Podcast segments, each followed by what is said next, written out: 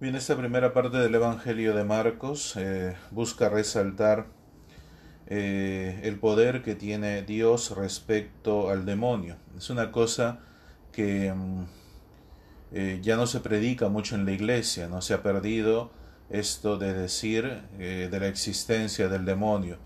Y eso lógicamente es una ganancia para él, porque mientras neguemos que existe, pensaremos que eh, Dios es causa incluso también del mal, como muchas veces se dice en la teología o cuando se cuestiona a Dios, ¿no? el primer cuestionamiento es si Dios tiene poder eh, y si Dios es Dios, ¿por qué existe el mal en el mundo? Una respuesta eh, filosófica, teológica, existencial, ¿no? Difícil de contestar. Y es por ello que eh, en la iglesia ya no se predica del demonio porque a veces cuando uno habla de cosas en las cuales no encuentra una respuesta valedera, prefiere obviarlo o prefiere olvidarlo. ¿no? Eh, pero Dios eh, hace presente la existencia del demonio porque siempre hay una contraposición. ¿no? Ya desde el Antiguo Testamento, en el Deuteronomio, bueno, si vamos a los orígenes más aún todavía, ¿no? Aparece ya está Dios creando al hombre y como la serpiente, que es imagen del demonio, eh, quita la inmortalidad, quita la felicidad original en la cual vivía el hombre. Más adelante, también en el Éxodo, vemos el faraón, también figura de este demonio. Y como decía, llegamos al Deuteronomio y te dice, prácticamente que todos los días está en nosotros escoger a quién seguir. O sea, yo pongo delante de ti bendición y maldición, vida o muerte. Elige tú qué camino seguir. Y claro, si nosotros eh, obviamos esta presencia del demonio, pensaremos que siempre existe un único camino. Y a veces este único camino no está guiado por la fe, está guiado por eh, las ideologías, está guiado por el pensamiento, está guiado por la rutina. Eh, y, lastimosamente no está guiado por la fe, no está guiado por el discernimiento. Eh, entonces es por ello que muchas veces actuamos o pecamos sin pensar, creyendo que es una situación normal o habitual. Incluso dejando de lado la figura del demonio, también se deja de lado la figura del pecado. Y todo se vuelve relativo.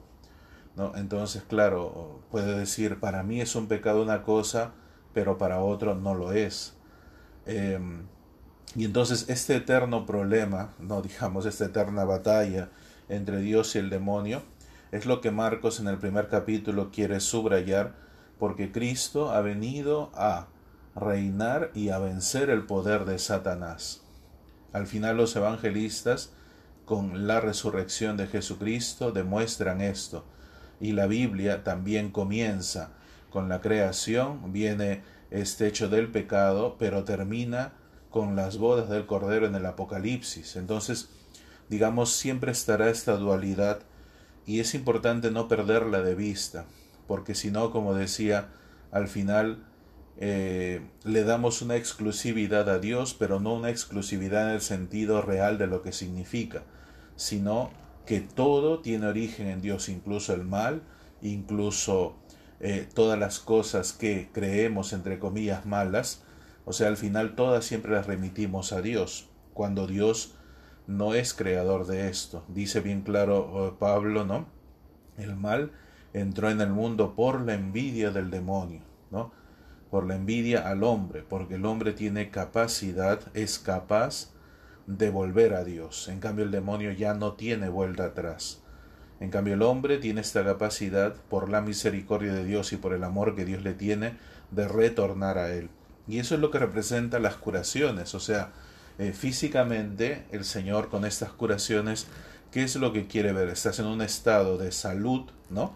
Y luego se te da una medicina y luego vuelve, o sea, estás enfermo, ya no tienes salud, que salud significa salvación, y estás, entonces se te da una medicina y esta medicina te retorna al estado de salud, para hablar en cosas prácticas.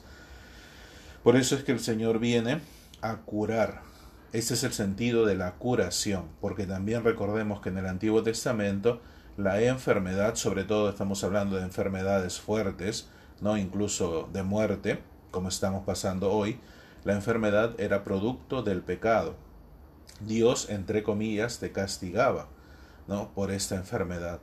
Entonces, eh, con esta enfermedad. Entonces, es por ello que Cristo viene a dar una nueva teología, o sea, una teología, eh, entre comillas, errada del Antiguo Testamento, creyendo que la enfermedad es producto del eh, pecado, a una teología en la cual la enfermedad existe producto del pecado del hombre, no, no del castigo de Dios, producto del pecado del hombre hay consecuencias y las consecuencias es justamente esta enfermedad o una desazón de las personas que lo veremos más adelante en el Evangelio. Entonces, eh, esta situación es la que Dios viene a curar. ¿Por qué? Porque justamente en esta nueva teología aparece un Dios con poder sobre la enfermedad, quiere decir que lo hace por amor al hombre y entonces llega a, a, dilucidar la confusión, o sea, total, si Dios me envía un castigo, ¿por qué Él mismo viene a curarme? Sería ilógico. Por eso es que esta nueva teología viene al hombre a eh, liberarle. Y por eso es que después dice, sabiendo y reconociendo que Dios es el único que te puede curar, dice, todos te buscan, todos te buscan, porque saben que en ti reside esta fuente de curación, que tú eres el único que devuelves esta salud, esta salvación al hombre.